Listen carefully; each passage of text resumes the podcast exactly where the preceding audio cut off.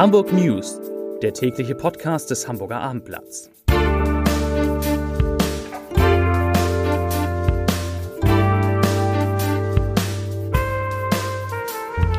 Hallo, moin, moin und herzlich willkommen zum täglichen Nachrichtenpodcast des Hamburger Abendblatts. Mein Name ist Matthias Iken und meine Fragen heute: Warum fallen die Inzidenzen? Wieso müssen Kinder so lange auf einen Impftermin warten?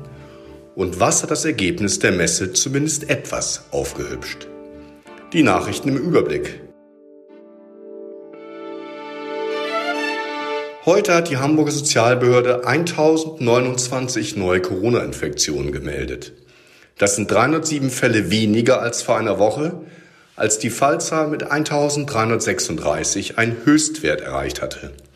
Die Inzidenz ist von 346 Neuinfektionen auf 330 gesunken.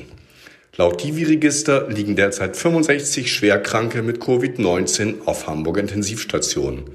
Auch das ist ein leichter Rückgang. Bürgermeister Peter Tschentsch hat bei den Corona-Impfungen für 5- bis 11-Jährige um Geduld gebeten. Bei der großen Zahl der Kinder in diesem Alter ist es nicht möglich, alle in wenigen Tagen oder Wochen zu impfen, sagte der SPD-Politiker der DPA.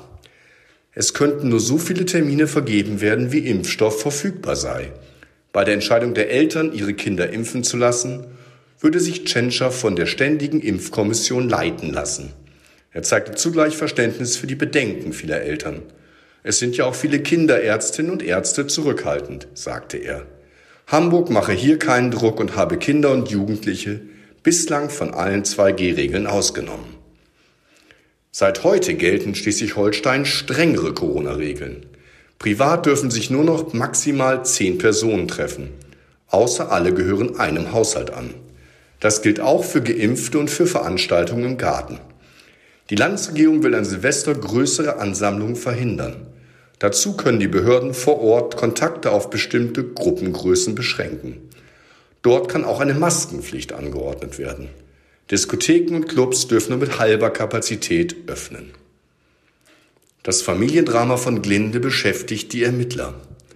Die Obduktion hat nur den Vater als Täter identifiziert. Seine beiden elf und dreizehn Jahre alten Söhne kamen demnach durch jeweils einen Schuss ums Leben, wie ein Sprecher der Lübecker Staatsanwaltschaft sagte. Die rechtsmedizinischen Untersuchungen hätten zudem ergeben, dass der Vater sich offensichtlich seine tödlichen Verletzungen selbst beigebracht hat. Die Auswertung des Notrufs habe ergeben, dass der 44-Jährige derjenige war, der für die Schüsse verantwortlich war. Demnach setzte die Ehefrau den Notruf ab. Sie liegt mit mehreren Schussverletzungen noch immer im künstlichen Koma.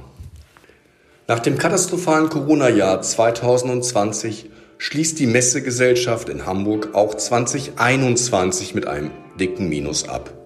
Wir werden bei einem Verlust von etwa 50 Millionen Euro rauskommen, was aber immerhin etwas besser ist als das Minus von 58,2 Millionen Euro im Vorjahr, sagte Messechef Bernd Aufderheide. Auch wenn vieles habe abgesagt werden müssen, als Erfolg wertete Aufderheide vor allem den ITS-Weltkongress für Mobilität und Logistik die Premiere der Fotopia und das zentrale Impfzentrum.